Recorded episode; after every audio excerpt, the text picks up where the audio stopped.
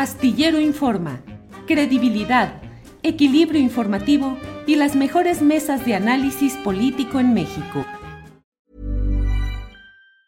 Hey, it's Ryan Reynolds and I'm here with Keith, co-star of my upcoming film If, only in theaters May 17th. Do you want to tell people the big news? All right, I'll do it. Sign up now and you'll get unlimited for $15 a month in six months of Paramount Plus Essential Plan on us. Mintmobile.com slash switch. Upfront payment of $45 equivalent to $15 per month. Unlimited over 40 gigabytes per month. Face lower speeds. Videos at 480p. Active Mint customers by 531.24 get six months of Paramount Plus Essential Plan. Auto renews after six months. Offer ends May 31st, 2024. Separate Paramount Plus registration required. Terms and conditions apply if rated PG. It's that time of the year. Your vacation is coming up. You can already hear the beach waves feel the warm breeze, relax, and think about work. You really, really want it all to work out while you're away. Monday.com gives you and the team that peace of mind. When all work is on one platform and everyone's in sync, things just flow wherever you are. Tap the banner to go to Monday.com.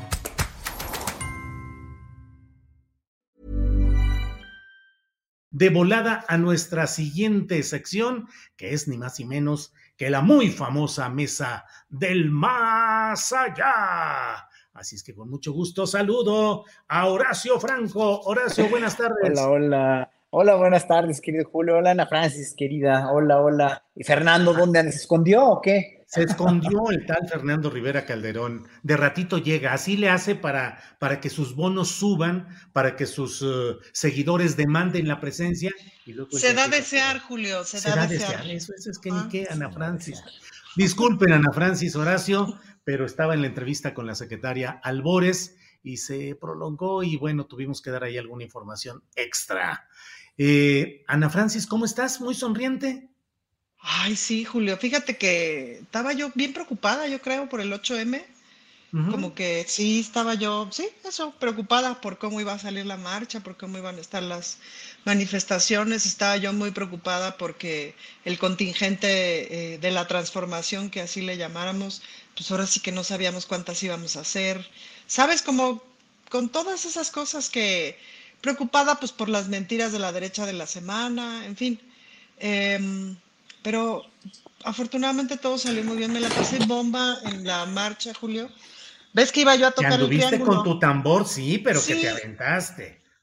Pero no fue voluntario. Lo que pasa es que la directora de la batucada llegó con dos tambores, yo creo que les faltó una música. Entonces como que la vi y le dije, a ver, échame uno. yo muy segura de mí misma, pues me dieron ganas, la verdad. Y riájale, como que sí se, como que tres pesitos de ritmo sí me han quedado en este aprendizaje de la vida artística de tantos años, fíjate. Nada mal. Y pues me superprendí y me encantó la marcha, me la pasé requete bien. Ay, Julio, tantas cosas que se sienten y que se ven. Creo que de mis momentos favoritos fue, ya íbamos en Juárez, sí, y más o menos entre el, entre el hemiciclo y Bellas Artes. Estaba en una orillita Marta Lamas así muy paradita, muy viendo así la marea y estaba también con Mari Carmen de Lara, eh, varias de las feministas históricas ahí, ¿no? Y le digo a Marta, mira nomás tu desmadre que empezaste hace, ¿sabe cuántos años? Mira cómo va. Luego, adelantito me encontré a Gloria Careaga, Patria Jiménez, también de las históricas, me encontré también a Pilar Muriedas, en fin, a muchas compañeras, pues de ellas de las que empezaron a marchar cuando marchaban 50, pues, ¿no? Y fue muy bonito verlas, fue muy bonito ver su carita de no, de, no creo lo que estoy viendo. Pues eso, Julio, tantas jóvenes, tantas, tantas, tantas, tantas, tantas, tantas jóvenes, emociona mucho. Emociona. Bien, Horacio Franco, contento, triste, enojado, ¿cómo está su excelencia? tu micrófono. Acabo de decir Ana Francis, yo, yo lo tengo, yo lo tengo, ya, ok, ya, fue, mira, eh, la marcha del 8M fue, o sea, fue una marcha creo que muy afortunada en realidad, eh, que es por los sucesos de, de, pues que ya sabemos todos, ¿no? Pero, pero fue una marcha donde había tantas jóvenes, yo pasé un momento por el Paseo de la Reforma, estaba lleno, lleno de jóvenes, pero esto que dice Ana Francis ahorita de Gloria Cariaga, de bueno, de todas estas em, mujeres emblemáticas en, la, en, las, en, todo el devenir del feminismo y de la reivindicación de los derechos de la mujer y de las minorías sexuales, creo que tendrían que ser homenajeadas en un momento dado, ¿no? Yo creo que todas ellas todas ellas, desde Marta Lamas, Gloria, en fin, bueno, ha, habido tantas mujeres valiosísimas en los 60 y en los 70 y en los 80 y en los 90 que, deberían ser en un momento dado más reconocidas y más homenajeadas, y no meramente una cuestión ya como que antropológica o histórica, ¿no? Sino, sino, sino vivas, o sea, vivas, que estén, que sepamos que están vivas y que están ahí para seguir eh, poniendo el ejemplo como lo pusieron en, esas, en esos entonces, ¿no? Yo creo que es muy importante, yo creo que Ana Francis lo podría organizar en la, en la, en la legislatura, ¿no? En su asamblea, de, de, rendirles un homenaje por, estas, por esta gran labor que hicieron. Entonces, muy contento por eso, por la marcha y por todo lo que, lo que, lo que, lo que ha pasado. Y porque finalmente las, o sea, esta marcha tiene una razón de ser, que ha sido el machismo y la pésima educación que hemos tenido, no nada más en México, sino en todo el mundo, para poder eh, eh, realmente reivindicar no nada más los derechos, no nada más la igualdad, sino finalmente eh, la esencia, la esencia maravillosa, fuerte, fina, plural de, una mujer. Y le debemos un gran tributo a la comunidad trans todavía. Bien, Horacio. Em, Ana Francis, se entiende y se atiende adecuadamente las exigencias de marchas como estas en los gobiernos, en los gobiernos en general, estatales y federal, eh, eh, en los que la presencia es de políticos llegados al poder por Morena. Es decir, la marcha es una marcha en la que se exige que haya atención y entendimiento o de solidaridad con ciertas causas. ¿Cómo lo sientes, Ana Francis? Pues es que hay una diversidad de causas y eso es importante también verlo, pues, ¿no? No sé quién comentaba de, bueno, pero ¿cuál es la petición de la marcha? Pues es que no es la petición de la marcha, son las miles de peticiones. Varias cosas que son importantes. Por ejemplo, vi a muchísimas chavas y me hizo todo el sentido del mundo poniendo este, el nombre de su agresor, ya sea que lo grafitearan o lo ponían en una cartulina o lo pintaban en el piso Híjole, ya había una cosa como muy importante ahí de, de catarsis, pues, ¿no? De poner el nombre de su agresor. Nos falta mucho para llegar a la denuncia, Julio, para, por un lado, animar a la gente a denunciar y por otro lado, para acompañar mejor las denuncias. No solamente, digamos, en el acompañamiento, en el acompañamiento clásico que va de fiscalía, etcétera, etcétera, eh, sino en el acompañamiento, por ejemplo, de muchas instituciones, de las universidades, de las escuelas, etcétera, que acompañen mejor. Em, y nos falta mucho, que ese es un señalamiento también de las chavas, y que, y que me parece que es importante afinar el señalamiento, nos falta mucho también en el Poder Judicial, pues, ¿no? Em, es decir, hay momentos en donde policía está accionando bien, fiscalía está accionando bien, y llegas al Poder Judicial y, ay, ojón, yo no te diría que todo el Poder Judicial de la Ciudad de México, no, porque me parece, por ejemplo, el presidente del tribunal, Rafael Guerra, es gran aliado, pero no es el jefe, y eso también es interesante este, como comprenderlo, es decir, cada juez tiene su autonomía, cada juez y cada jueza tiene su autonomía, no todos accionan y juzgan con perspectiva de género, pero muchos sí, muchas sí. Pero eso tenemos que observarlo y que seguirlo observando, pues, ¿no? Ahorita me, me resulta, me hace mucho más sentido justamente observar a jueces y juezas, eh, observar sin duda algunos ministerios públicos, algunas fiscalías, este, en fin, como, como ya una observación mucho más precisa, mucho más puntual. Eso es, eso es Ciudad de México, pero cada fiscalía se cuece aparte. O sea, ¿qué haces con la fiscalía de Guanajuato? ¿Qué haces con la fiscalía de Morelos? Que son de las más corruptas del país, pues, ¿no? Que son de las que tengo como mucho más presentes. presentes. Y por otro lado tienes a la Fiscalía General de la República. Hay una cosa que se está haciendo desde lo federal eh, que tiene que ver con la reclasificación de los casos de violencia, la reclasificación de los casos de feminicidio. Cualquiera que te dé números de feminicidio hasta antes del 2018 no son números precisos, muchísimos son cálculos de sociedad civil, cálculos desde Naciones Unidas, etcétera, pero no son números precisos, precisos porque el gobierno no contaba.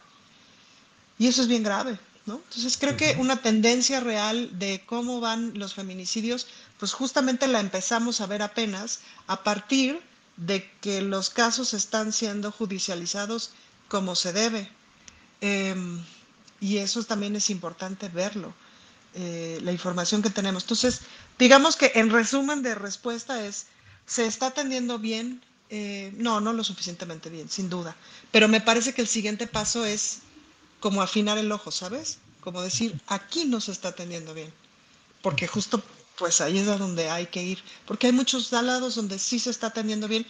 Y luego también eso es importante hacer ese reconocimiento, pues, ¿no? Es decir, si ya nos encargamos de colocar a tantas mujeres feministas en el poder, y digo nos encargamos todas las feministas, pues cómo las vamos acompañando y cómo les vamos reconociendo su trabajo, pues cómo le reconocemos su trabajo, pues a Ingrid, la secretaria de las Mujeres de la Ciudad, a Nadine Gassman, la secretaria, la eh, presidenta de las Mujeres Nacional, a Rosa Isela, ¿me explico?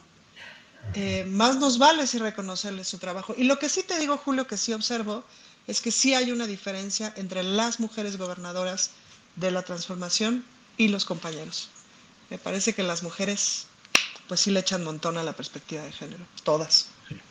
Bien, Ana Francis. Horacio, em, corremos el riesgo de que este tipo de manifestaciones, de desahogos y de lucha caiga en el escenario pues muy tradicional de ciertos momentos mexicanos de la simulación, de, de la normalización de las cosas. Te quiero preguntar, ¿qué tanto realmente se ha podido avanzar en atender y proteger lo que estas mujeres demandan y que en esencia es que haya una formulación social menos agresiva contra ellas, que no tengan acosos, que no tengan agravios y que eh, haya castigo en las instituciones educativas, universitarias, laborales, de gobierno, eh, que las atiendan bien los agentes del Ministerio Público, que haya castigo a los agresores pero se avanza, se ha avanzado o caemos en una lucha que no tiene hasta este momento resultados proporcionales a la fuerza de lo que dicen las mujeres.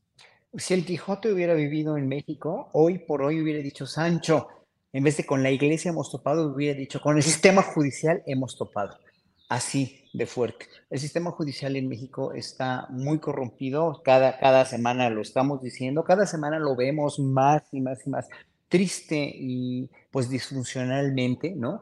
Eh, a mí me parece que, que es cada vez más y más y más eh, la degradación del sistema judicial, como lo vamos eh, formulando, como ellos mismos lo van formulando, aunque hay excepciones, digo, la Fiscalía de la Ciudad de México es una fiscalía ejemplar, por ejemplo, hay fiscales estatales que sí, ministerios públicos que sí, pero las causas grandes, las causas públicas grandes de pues lo que está pasando ahorita con este señor Jacob, Edmundo Jacobo, la cuestión de, de, pues, de las liberaciones que ha habido, etcétera, etcétera, pues nos hacen, en verdad nos hacen desconfiar del sistema judicial y se cacarea poco realmente lo bueno que han hecho en contra de mujeres violadas, porque en, verdad hay casos, muy pocos casos resueltos, mujeres vejadas, mujeres golpeadas, etcétera, etcétera, ¿no? Eh, la cuestión con estas marchas, yo creo que si se va a sacar provecho político, politiquero, por, eh, provecho eh, eh, agresivo, cualquier tipo de provecho que vaya más allá de la reivindicación, pero sobre todo de la educación de, de, las mujeres hacia los hombres, que realmente en eso estriba, ¿no? De, del posicionamiento de una mujer a a ser considerada como igual, ¿no? Nada más, como igual y como un ser exactamente con los mismos derechos, las mismas obligaciones y sobre todo no discriminada, no, minus, eh, no minorizada, etcétera, etcétera, pues nunca va a pasar porque los mismos, las, o sea, las mismas que, está, que se están manejando las pedíamos nosotros en las marchas de los 80, de los 90 de la comunidad LGBT. Ya tenemos derechos, ya somos una comunidad más reconocida, más plural, ya no mordemos, ya no ya no violamos, ya no, este, ya no somos, eh, ya no somos enfermos mentales, bla, bla, bla. Eso ya lo sabemos, ¿no? Bueno, eh, se ha ido educando poco a poco. La cuestión es que por mucha educación que haya, por mucha permeabilidad que pueda haber en las familias ya de esta igualdad, de, de lesbianas, transgéneros, mujeres, etcétera, hombres también, ¿no? Obviamente, y no por el hecho de ser mujer ya tienes que ser una perita en dulce, no, pero obviamente esta reacción de las mujeres, esta reacción de los, de los, de la comunidad LGBT, de los gays, las lesbianas, los transgéneros, ha sido porque hemos estado reprimidos durante siglos y es una cuestión que se explica por sí sola, que se explica por los hechos además, que se explica por todo, pero en un momento dado, si no contribuimos nosotros como ciudadanos a la educación y a la, educación ciudadana y familiar y escolar y todo del pueblo y eso por una parte. Y por otra, si no generamos un cambio judicial en la praxis judicial de este país que está tan desvencijada, que está tan maloliente, que está tan criticada, a veces con la mayoría de veces con mucha razón, obviamente, otras no, pero que, porque, pero no soy abogado, ni soy jurista, ni soy constitucionalista, pero en un momento dado oyendo abogados prominentes, como Hamlet García Almaguer, por ejemplo, que es un, un, diputado que sabe mucho de leyes, o los maxi abogados de Ernesto de Ledesma y su programa, te vas explicando, es muy engorroso para un ciudadano entender todos estos términos legislativos o judiciales, pero en un momento dado te puedes explicar, sí, pero en otro momento dices, es que no, no es posible, no es posible estos amparos como el que hizo esta, esta Janino Talora a, a, Jacobo eh, cuando lo, lo, lo, lo, mal presentó, etcétera, etcétera. Dices, es que no es posible porque, pues sí, la jurisprudencia en este país está muy viciada y muy atada a cánones verdaderamente ridículos y absurdos, ¿no? Entonces, si no hay un sistema judicial, si no va a haber un sistema judicial para castigar, si no va a haber una, una, una, educación constante y consistente y, verdaderamente no hipócrita, ¿no? No para sacar raja política, pues las cosas no van a cambiar porque los machos mexicanos van a seguir siendo machos mexicanos y las mismas mujeres van a, van a seguir protestando más y más y más porque también, obviamente, no son seres desvalidos, no, no queremos tratar, ellos, yo creo que las mujeres no quieren ser vistas como desvalidas, pero como iguales en un momento dado y eso lo tenemos que tener en, en cuenta, ¿no? No es nada más una reacción así a bote pronto de que ya los vamos a, matar a todos los hombres y, y, la falocracia es uno. No, no, no, no estamos hablando de eso. Estamos hablando, yo creo que dentro de un punto medio, sí, con una reacción de tantos siglos, sí, pero con una racionalización de educación y justicia. Bien, Horacio. Ana Francis, ¿Ya estás lista para integrarte a las milicias populares que defiendan al país frente a las pretensiones de estos gringos, tales por cuales que dicen que van a entrar aquí a meter orden? Ana Francis. Yo, estaba yo leyendo ahorita un tuit de la Secretaría de Cultura de la Ciudad de México que va a haber un bailongo increíble el 25 de marzo de sonideros, Julio, que nunca han tocado los sonideros en el Zócalo. Entonces, la neta, sí quiero ir a bailar, ¿no? Y entonces dije, así deberíamos, empecé a pensar, porque pues ya ves cómo es la cabecita de un anónimo, así nací. Empecé a pensar así de en, en, defendernos con sonido la changa en la frontera, ¿no? Ándale, o sea. Un bocinazo, un bocinazo de aquellos, ya ves que traen unos bafles así, marca y te encargo. ¿no? Entonces yo dije, ¿qué haces que ahí vienen las Fuerzas Armadas y de repente ahí te voy, hijo de la fregada, con sonido la changa? A ver qué hacen. Yo creo que yo no sería buena secretaria de la defensa, para que nunca lo consideren, por favor. Em, ¿Por qué? Ay, Julio. pues porque mi idea de defensa es sonido la changa, Julio. Ah, sí, a Lo mejor, a lo mejor es retinovador, ¿verdad? Secretaría de la Defensa sonidera, así es. este. Pues, ¿qué te digo, Julio? La verdad es que bola de ridículos. Y qué fuerte, te voy a decir una cosa, Julio, qué fuerte que el presidente haya dicho, vamos a llamar a todos los compañeros que vienen allá a que no voten por el Partido Republicano. El presidente no da paso sin guarache. No está diciendo eso porque su palabra convoque a 15. El presidente ya sabe a cuántos este, mexicanos viviendo en Estados Unidos con derecho a votar en Estados Unidos convoca su palabra y no han de ser dos, no han de ser poquitos. Entonces, esa demostración de poder del presidente es muy interesante. Y afortunadamente ya, pues habla con Biden y ya, ya sabemos cómo. Ah, un dato bien importante, por ejemplo, del Congreso gringo, que me sorprendió. Tienen, en su tienen ahorita su máximo histórico de, me parece que es 28% de mujeres en el Congreso gringo. Su máximo histórico, Julio. ¿Cómo crees? ¡Wow! Ajá, México es de los cuatro países más paritarios del mundo. Y a lo que está pasando en México ya se le llama la fórmula mexicana de la paridad. Pero ubíquense, o sea, ubiquémonos que Estados Unidos no ha logrado pasar más allá del 28% de mujeres parlamentarias. Es el subdesarrollo total, el subdesarrollo. Ahí está el bueno, nomás que justo, pues de pronto tenemos unas ideas. Es muy divertido ver en Twitter a todos los que ya les surge que nos invada alguna potencia extranjera, ¿no? Pues es así de, de, de brother, de veras, de veras. Ajá. De veras. Bien, de veras, de veras. Horacio, eh, ¿consideras que seriamente hay el riesgo de que de veras los gringos vayan a mandar drones o misiles o algo para tronarlos acá en México contra objetivos terroristas extranjeros o es una payasada más de por allá? Es una payasada más de un país que ya tampoco tiene salida en sus políticas interiores, en sus políticas exteriores. Estamos viendo el, intervencionismo que nadie los quiere. A los pobres norteamericanos de veras nadie los quiere en este mundo. Es terrible, pero claro, ellos se lo han buscado por, por ser tan intervencionistas, por haber ocasionado tanto daño, ¿no?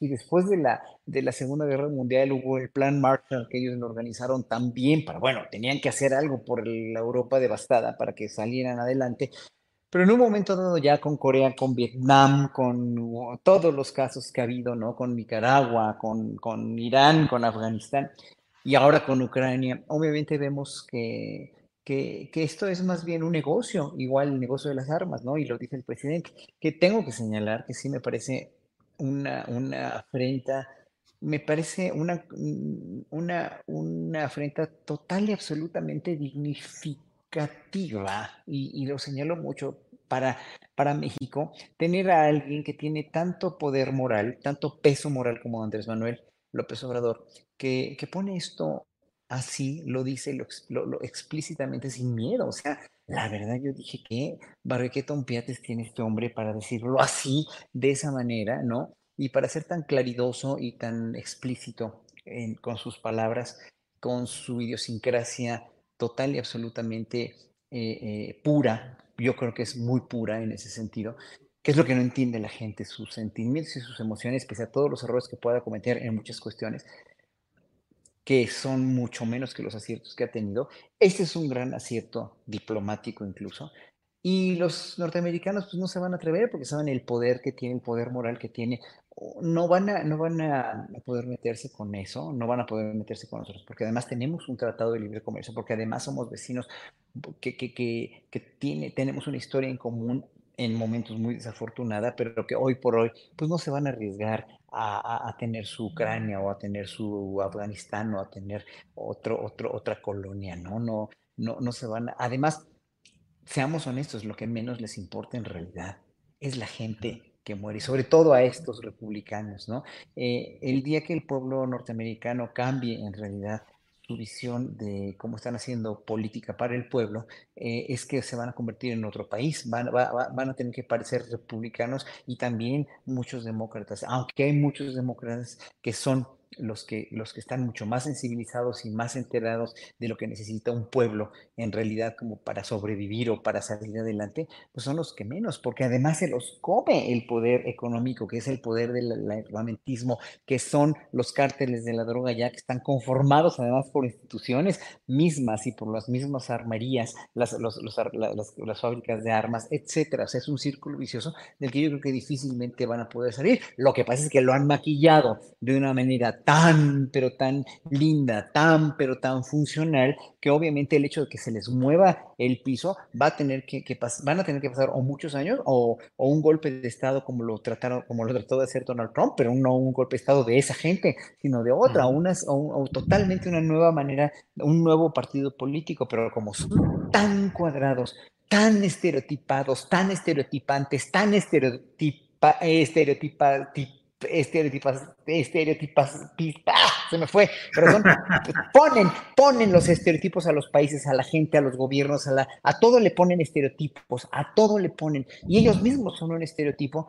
Salir de eso va a estar en chino, porque por mucho que haya pueblo norteamericano pensante, inteligente, sensible, culto, progresista, etcétera, son los que menos, en verdad, viven manipulados por las cadenas de noticias tan, tan aberrantes como Fox o como, como NBC o como CBS o como cualquiera de estas, y, y, no, y no, ven otra cosa más que las, las, principales noticias son las noticias locales de robos, asesinatos o, o cualquier cosa que pase, ¿no? Pero nunca, realmente nunca eh, eh, encabezados que le atañan a toda una sociedad. La sociedad eh, norteamericana está fragmentada por un montón de estados que son muy diferentes y tienen unas necesidades y unas, unas, unas manifestaciones culturales y, sociales muy, muy diferentes. Pero sí, hay un, que hay un consumo de drogas, como bien lo dicen, que hay, eh, el presidente tiene un consumo de drogas totalmente irracional. Pues claro que lo hay y hay una total y absolutamente eh, incomprensión y, desconexión, y eso me consta también,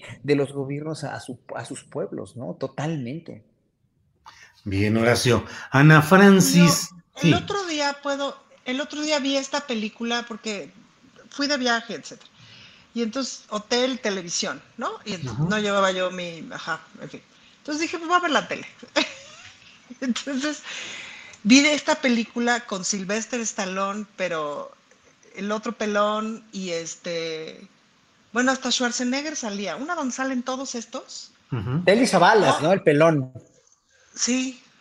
Bueno, todos estos de acción, ya saben, los que hacen, han hecho 70 películas de estas de vamos y matamos a 700. Pero claro, hacía mucho que no veía yo una película así, pues, ¿no? Empecé a contar a los muertos y ya en un momento ya no pude porque ya pues, fui al baño y se me fueron como 200. Entonces, pero fue muy impresionante como volver a ver de estas películas de canal sabe cuál que ya están dobladas al español y todo, o sea, una película viejita pero no tanto, de, no tendrá más de 5 o 7 años. Y pues es que esa cultura está perrona, Julio, porque así es la onda, ¿no? O sea, vamos a hacer lo que, que ajá, y ahorita nos repasamos a estos 8400 no, no norteamericanos de cualquier lugar del mundo bajo pretexto de, mi lucha por la libertad. Cualquier cosa que se entienda por esto en contra de los rusos, en fin, todos estos, todos estos clichés. Y sí, es una película muy clichésosa y que hasta se burla un poquito de eso, pues. Pero eso no ha dejado de ser. Eso no ha dejado de ser. Y lo digo porque me sorprendió ahora en la presentación que hicieron del búnker, que claro, a mí ya se me había olvidado el búnker y entonces me volví a enojar. Y me sorprendió que dijeran que, cuando Calderón lo presentó, dijo, esto es como yo lo vi en no sé qué película o en no sé qué serie gringa, que no, no recuerdo el nombre y no la vi. Este, y así es, tal cual. Que una dice, ay Diosito Santo, ¿en manos de quiénes hemos estado en el nombre de Dios? O sea, este se echó sus cubas, vio su serie y dijo, estaría fregón tener algo así. Y entonces el otro que no tenía un pelo de tarado, le puso su show. When you're ready to pop the question, the last thing you want to do is second guess the ring. At BlueNile.com, you can design a one-of-a-kind ring with the ease and convenience of shopping online. Choose your diamond and setting. When you find the one, you'll get it delivered right to your door. Go to Bluenile.com and use promo code LISTEN to get $50 off your purchase of $500 or more. That's code LISTEN at Bluenile.com for $50 off your purchase. Bluenile.com code LISTEN. Millions of people have lost weight with personalized plans from Noom, like Evan, who can't stand salads and still lost 50 pounds. Salads, generally, for most people, are the easy button, right? For me, that wasn't an option. I never really was a salad guy. That's just not who I am. But Noom worked for me. Get your personalized plan today at Noom.com.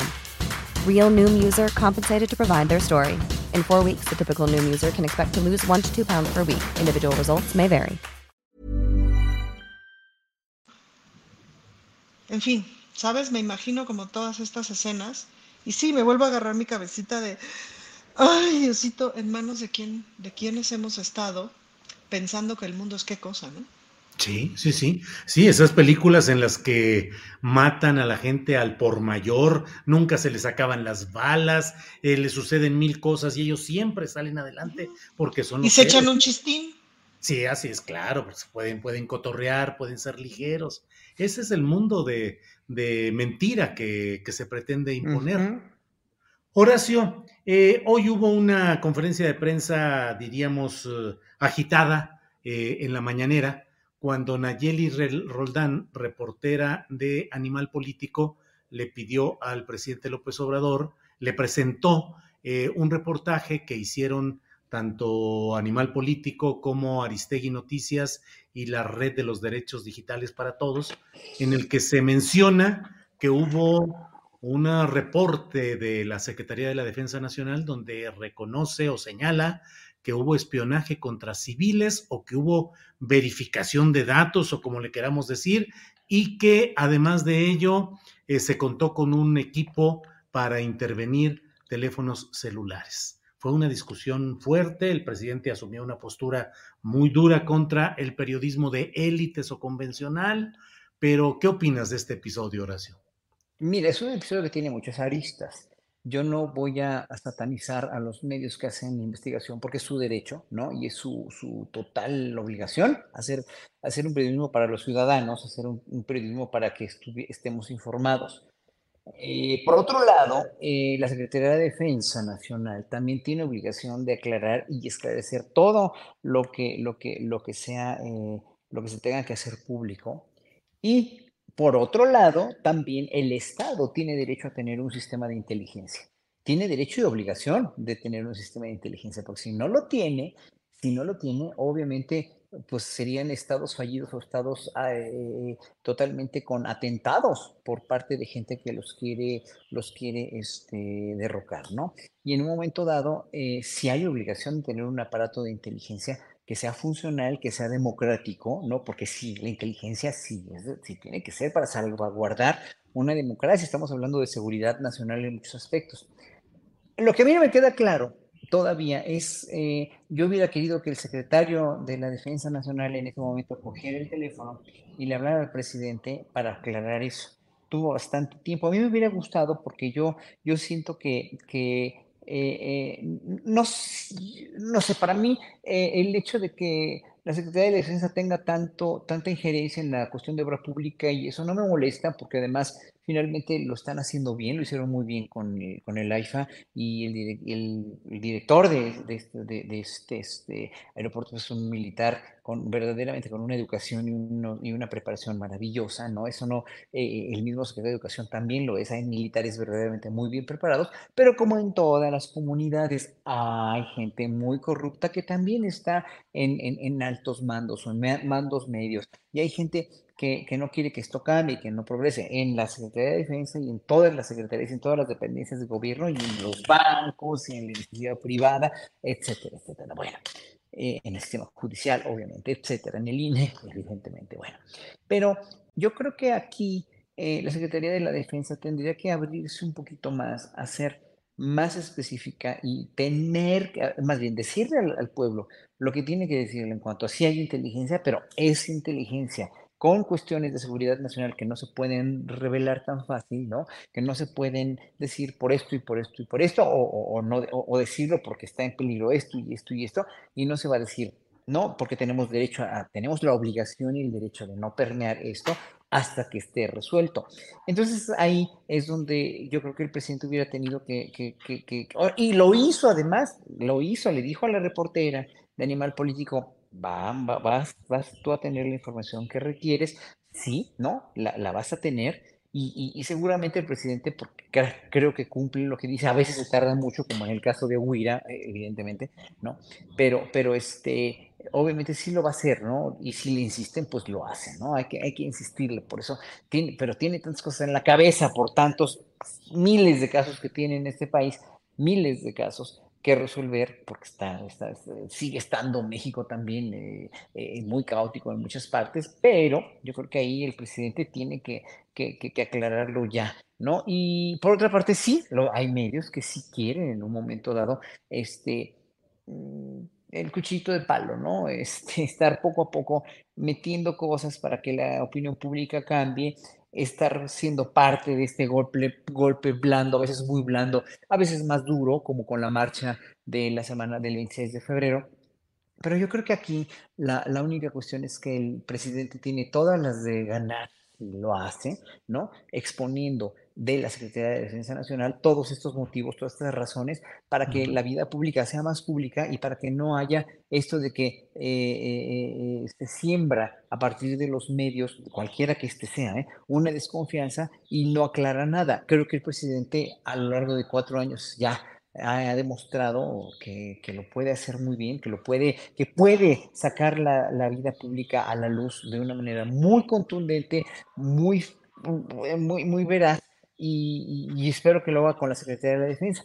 Yo creo que también la Secretaría de la Defensa también con ese hieratismo, con, ese, con esa cerrazón los ha caracterizado siempre, no van a dar tan fácil su brazo a torcer, pero eh, yo creo que eh, de aquí a un sexenio más, yo espero que la Secretaría de Defensa no se considere nada más como una cuestión de defensa, de inteligencia secreta, sino una Secretaría que esté al, al servicio, que sí lo está, no digo que no, pero que ventile un poquito más, que haga más, eh, un poco más accesible su proceder ante la, la, sociedad para que tenga más respeto y no nada más infunda temor, ¿no? Ni temor, eh, sino respeto y, comprensión. Lo que necesitamos los ciudadanos es comprender qué es lo que pasa ahí adentro. Bien, Horacio. Ana Francis, ¿qué opinas de, ese, de esta conferencia mañanera de prensa en la que el presidente dijo, ustedes no nos van a poner la agenda ni nos van a decir qué hacer? Fue una eh, pues un momento en el cual creo yo que el presidente de la República se vio con un planteamiento muy seco, muy duro, una descalificación, eh, pues, no es nada extraño a lo que él ha dicho en muchas otras ocasiones, pero digamos que lo concentró y dijo este tipo de periodismo corrupto, bla, bla, bla. Y al mismo tiempo yo tengo la percepción, no sé tú, Ana Francis, de que el tema en sí mismo es un tema válido, el de decir hay evidencias y hay pruebas y hay datos de un espionaje a un civil, que en este caso es Raimundo Ramos, que ha estado muy en la, en la polémica porque lo han estado acusando de ser un vocero del narcotráfico justamente allá en Nuevo Laredo, Tamaulipas. En fin, ¿qué opinas de este episodio y qué crees, Ana Francis, que es necesario que se esclarezca la posibilidad de que haya espionaje a civiles o asumir que son trabajos de inteligencia, Ana Francis? No, yo pienso que habría que esclarecer, sí, sin duda que le apostaría al esclarecimiento. Fíjate que hace ratito, en la mañana, cotorreaba yo con una serie de magistrados sobre perspectiva de género que, ay, que es lo mío, ¿verdad? Yo no hablo de otra cosa. este, y entonces, pero fue una conversación muy, ¿cómo te dijera yo, Julio? Muy nutrida y muy sincera, muy productiva, en donde nos estábamos poniendo de acuerdo en muchas cosas muy interesantes. Y entonces ellos me estaban mencionando como de diversas sentencias que han sido ejemplares, que han accionado con perspectiva de género y tal y tal y tal, un poco como para, este, como para paliar esta imagen que tenemos de los jueces y esto. Y yo les decía, bueno, pero señores, piénsenlo, ahora sí que ahí les dejo la inquietud. Em, yo sé que los jueces nunca han hablado con el pueblo, pero llámenme loca, pero a lo mejor es momento de que hablen de estas cosas, de que salgan a dar conferencias de prensa, de que nos expliquen, de que digan esto, de que digan por qué no se puede la otra cosa, etcétera.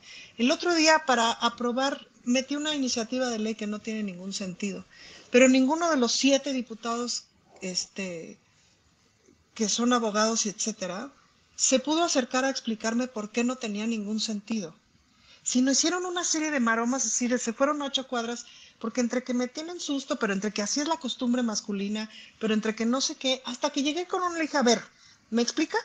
Entonces ya me explicó por qué era inconstitucional y no sé qué. Le dije, ah, ok, bueno, entonces hagámoslo por otro lado. Le, le, invito a que imaginemos de otra manera para así atender a las víctimas. A mí no me interesa meter señores a la cárcel, me interesa que las mujeres estén menos violentadas. Ya luego, lo demás es lo de menos, pero me interesa que las mujeres estén menos violentadas. Entonces, no pensemos en meter señores a la cárcel, metemos en desviolentar mujeres, ¿no? Este, pero de pronto como esta imaginación de la claridad, o sea, imaginar que se puede ser claro, verídico, veraz y comunicar es muy difícil. El ejército tiene que comunicarle al pueblo por qué hace lo que hace me queda claro que pensando bien hay momentos, es decir, hay momentos en donde la seguridad nacional puede pausar la comunicación, pero no, pero no detener, pausar. Em, y seguramente el presidente tiene claro cuál es la circunstancia y probablemente aprovechó el momento justo para decirnos lo que nos ha dicho muchas veces sobre ciertos medios, pero probablemente también se hizo tantito güey para pausar la comunicación y responder después. Quizás estamos en un momento crucial.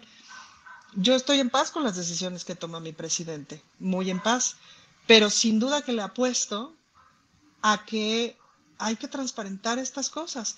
También en el entendido, Julio, de que venimos de la no transparencia de, pero no, o sea, el ejército pues no ha transparentado un montón de cosas. Pensando bien, pues tiene que aprender a comunicar y a explicarnos, como dice Horacio, por qué toman las decisiones que toman. Todos estos poderes que han sido como, como particularmente patriarcales, tienen que aprender a hablar. ¿Por qué lo enmarco en el asunto del patriarcado? Porque es muy patriarcal no hablar, no decir eh, con claridad lo que se está pensando.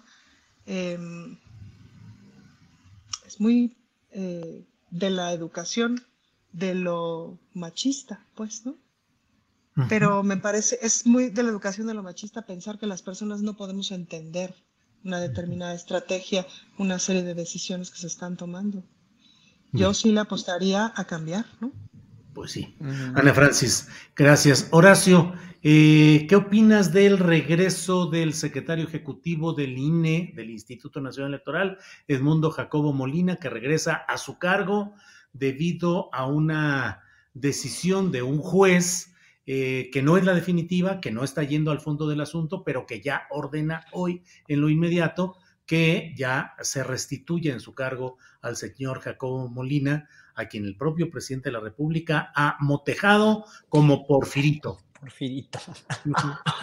Me da mucha risa, pero eh, sea procedente o no, no, eh, no es definitivo, yo sé, eh, se quede muchos años más o no, eso es lo menos relevante. ¿Qué es lo más relevante de esto?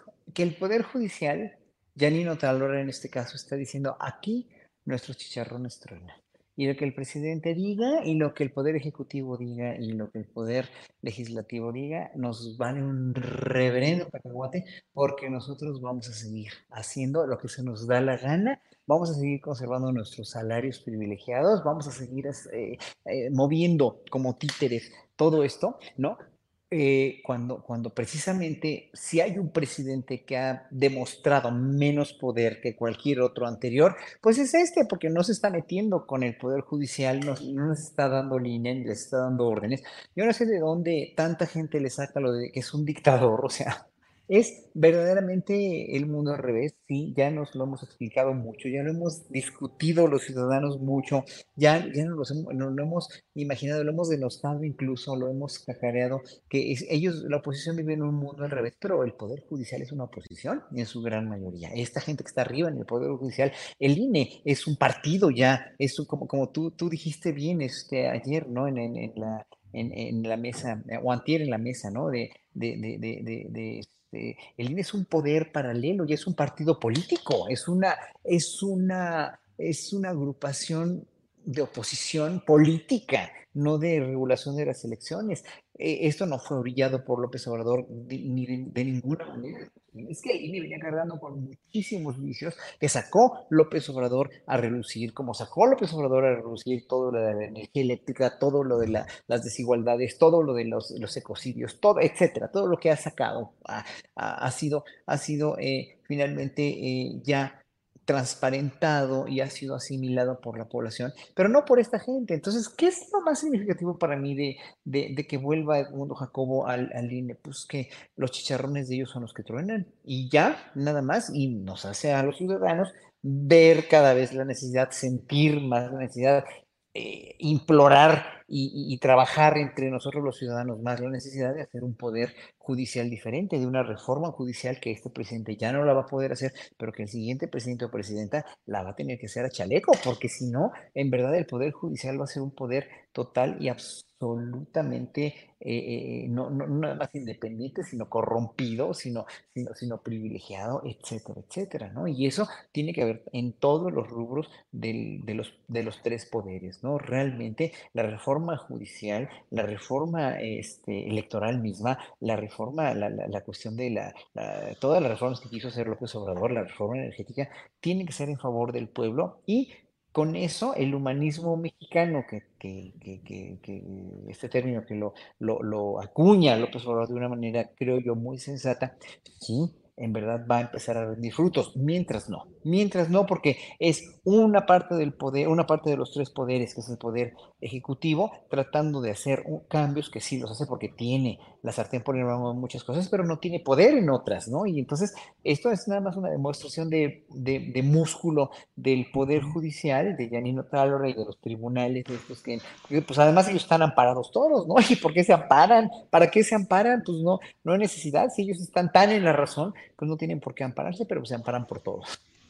Bien. Ana Francis, Ana Francis, ya estás puesta con tu tambor, la niña del tambor para el próximo 18.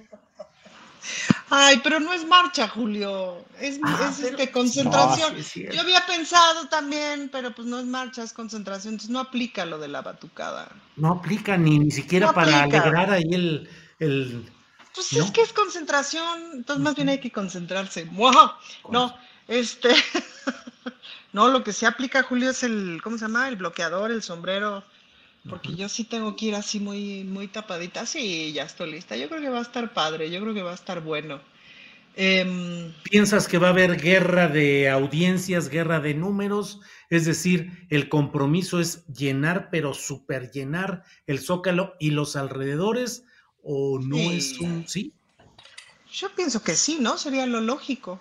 Además es puente, yo creo que va a ayudar porque eh, pues mucha gente viene de los otros estados de la República, Julio. Entonces yo, y además mucha gente de por sí viene a la Ciudad de México. Fíjate que el otro día nos tocó, fui al vicio a ver a las taradas de mis socias que tienen un show muy divertido.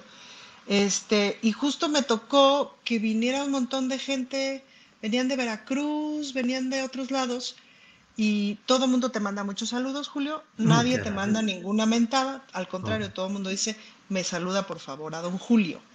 Este, y se empieza a hacer una cosa que le llaman el turismo chairo. Entonces, vienen a la Ciudad de México, se trepan al cablebús, van a la IFA, ¿me explico? O sea, y van al vicio. Ay. Pero este, entonces yo creo que mucha gente, pues ves que de por sí en Semana Santa, en, ¿cómo se llama? En estos puentes aprovecha para venir a la Ciudad de México. Entonces yo creo que va a haber muchísima gente, Julio. Sí esperaría como llenas, este, no solo ya en el Zócalo, obvio, sino todos sus alrededores. ¿Y qué esperas escuchar como discurso, como mensaje? ¿Qué es lo que se tiene que subrayar o señalar? Pues creo que lo que se tiene que señalar es que la participación política, o sea, que, esta, que esto que estamos haciendo, que le llamamos muchos la cuarta transformación, no se va a sostener si no le seguimos entrando todas y todos.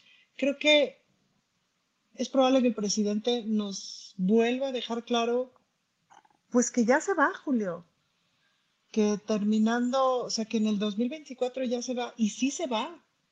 Yo sí te voy a decir que estoy como muy tranquilo en el sentido de que sí veo muchas eh, posibilidades de continuidad y de una buena continuidad, y que además cada vez veo a más gente, me han tenido muy sorprendida últimamente las, las chavas, pues, ¿no? Las jóvenes políticas me tienen muy sorprendida y creo que eso, se está gestando una generación de políticas que en los próximos tres, cuatro años van a estar súper maduras y súper interesantes. Entonces, en ese sentido, no me da el susto de se ve el presidente se nos va a caer el changarro. No, la neta no. Pero, pero yo creo que ese va a ser el mensaje del presidente, que, que pues ahora sí que, que, es entre todos, todas, todes. Todos, todas, todes. Muy bien.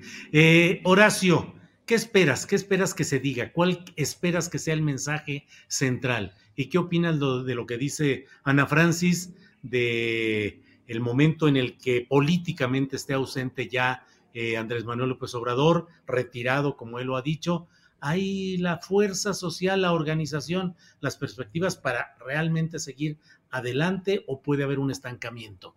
Yo creo que si Morena pone cualquiera de los tres candidatos, las tres corcholatas sobresalientes, o, incluso, con todo mi respeto eh, a, Gerardo Fernández Noroña, y yo creo que en ese sentido eh, tenemos un sino promisorio en cuanto a la continuación de la izquierda, tal vez algo diferente de timón de López Obrador, porque nadie gobierna igual, nadie piensa igual y nadie procede igual.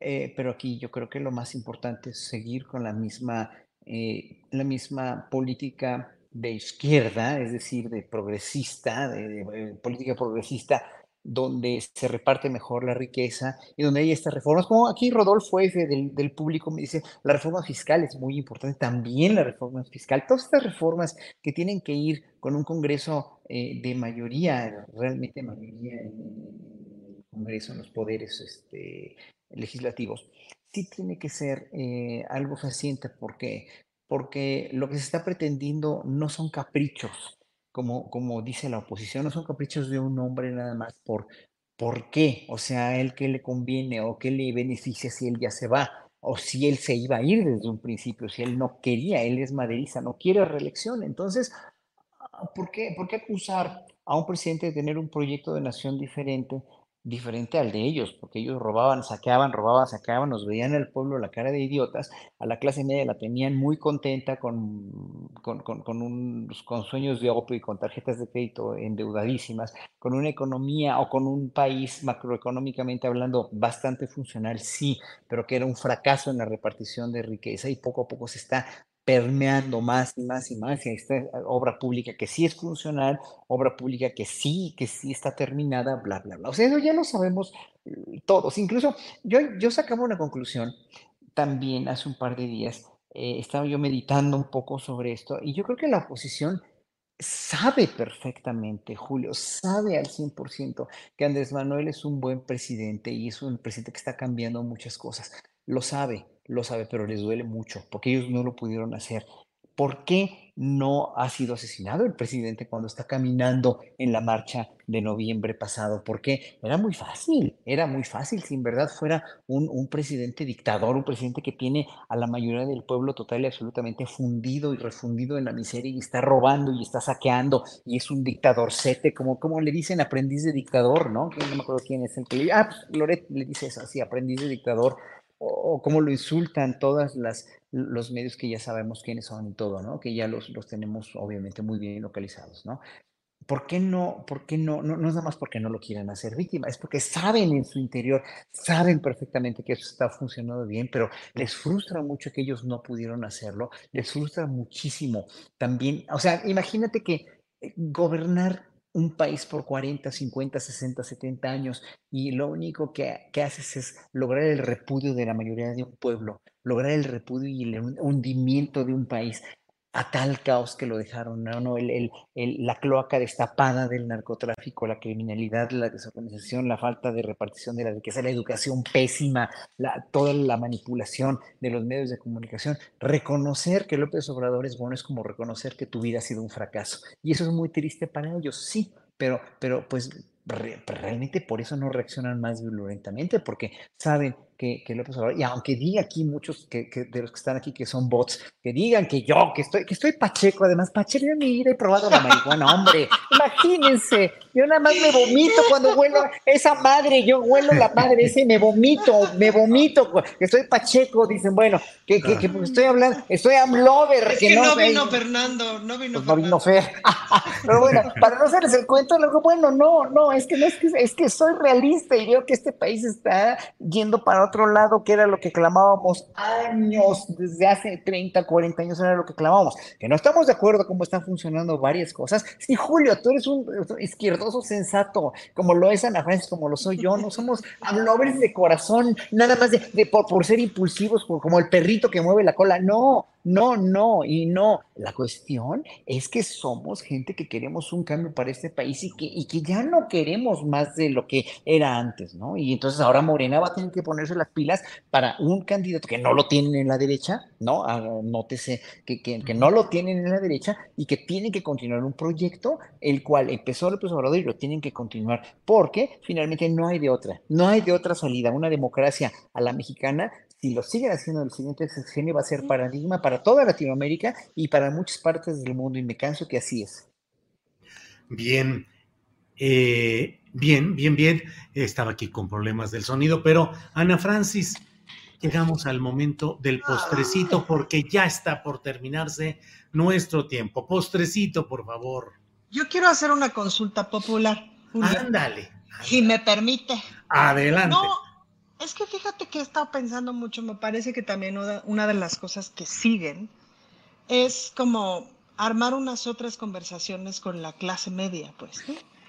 Pues no solamente como que me siento responsable por lo mismo de que, pues yo, clase media total, desde siempre, y que creo que hay una, hay una suerte como de sensación de desatención de algunas partes de la clase media o de algunas personas de la clase media que no estaría mal este, atender, pues, ¿no? Y por otro lado, también me parece que hay mucha gente de la clase media que está muy de acuerdo con lo que está pasando, pero que tiene mucho que aportar. Entonces estoy pensando, y es, aquí viene mi consulta, en cómo podríamos armar pues unas, otro tipo de conversaciones con la clase media. Nada, se me ocurrió empezar, a cuenta, pon tú los martes, este, no sé, armar como salas de Zoom eh, y quien se quiera inscribir y etcétera. Em, pues para ir pensando también en, si, si, muchas de las necesidades de la clase media no están atendidas, pues irlas revisando, pues, ¿no? Como ir teniendo, insisto, un otro tipo de conversaciones. Y, y luego, por otro lado, pensaba que, mm, ay, que siento esa responsabilidad porque como decía ahorita Horacio, o sea, de este lado hay por lo, por lo menos cuatro buenas candidaturas para la presidencia, por lo menos cuatro. Y eso habla muy bien de este movimiento. Del otro lado no hay nada.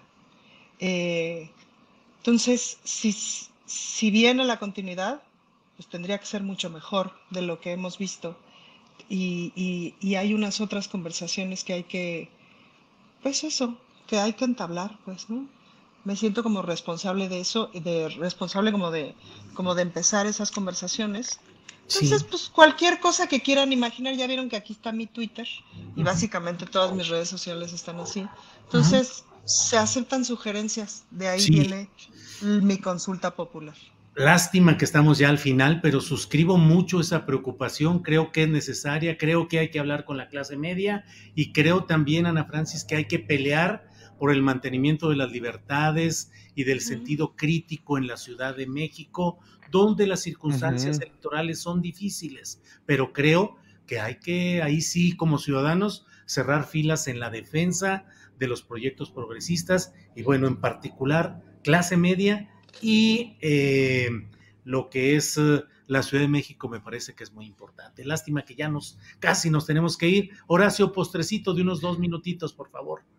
Bueno, un, saludo a Manuel Barrera, que me lo encontré aquí, un vecino que nos ve siempre, que te manda muchos saludos, Julio, que un saludo enorme. Y otro, un anuncio para que no se les olvide comprar los boletos para mi aniversario el 12 de abril. 12 de abril, miércoles después de Semana Santa a las 8 de la noche en Bellas Artes. Y bueno, pues nada más, eh, mi postrecito último es que sí, suscribo totalmente lo de, lo de los diálogos con la clase media de Ana Francis, porque es, la, es en verdad el punto más neurálgico hoy por hoy de toda la, población que votó por, por Morena y que ha ido perdiendo la esperanza y la fe de que esto va a cambiar, porque ellos, la clase media sigue igual, de cómo, estaba, o, tal vez incluso se ha deteriorado un poco con la pandemia y con la inflación su poder económico, pero tiene que darse cuenta la clase media que este país va muy por arriba, para arriba en la cuestión macroeconómica de, inversión extranjera, el fortalecimiento del peso mexicano, etcétera, etcétera, la cuestión de las bolsas, aunque no nos importa a la clase media ni a la clase trabajadora, pero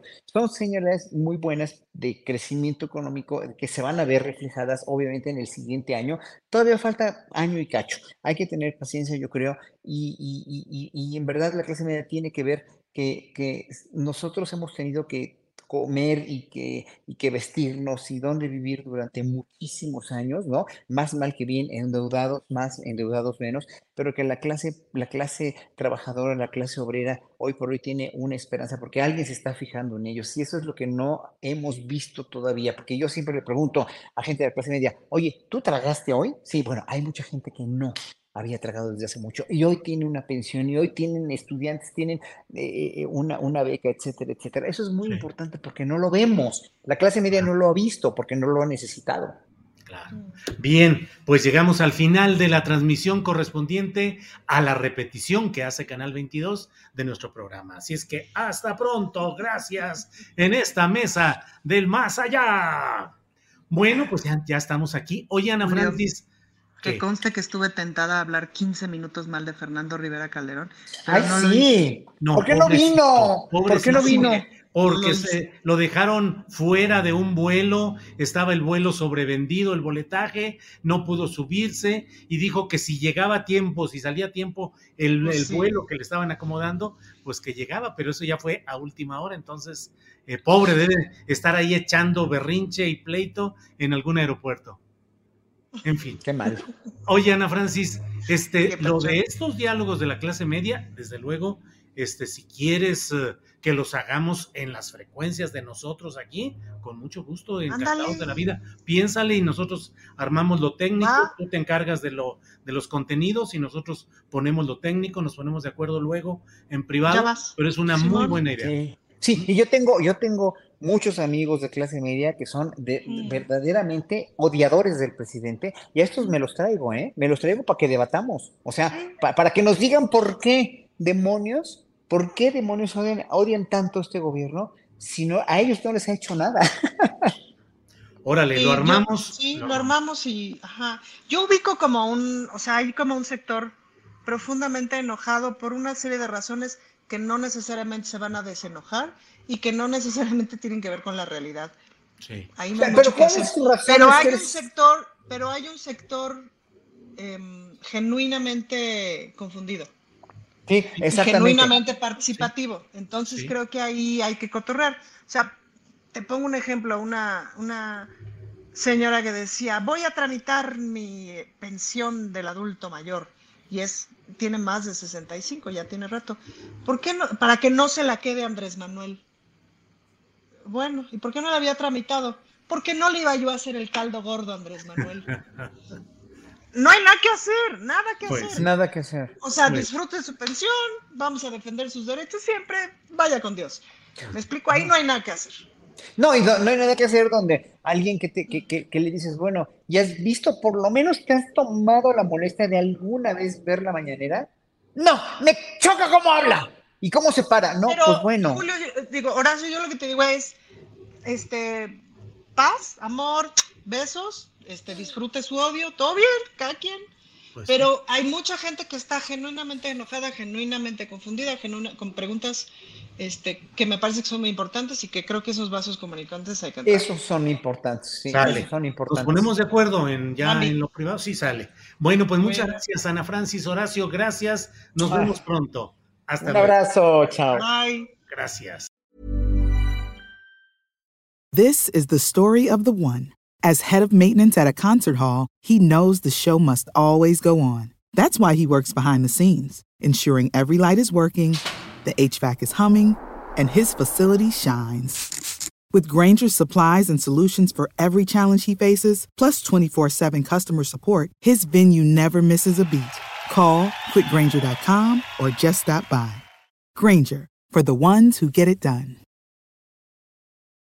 ¿Te preocupas por tu familia? Entonces, ¿por qué darles solo huevos ordinarios cuando pueden disfrutar de lo mejor? Eggland's Best, los únicos huevos con ese delicioso sabor fresco de granja, además de la mejor nutrición, como 6 veces más vitamina D, 10 veces más vitamina E y 25% menos de grasa saturada que los huevos regulares, además de muchos otros nutrientes importantes. Así que, dales los mejores huevos. Eggland's Best, mejor sabor, mejor nutrición, mejores huevos.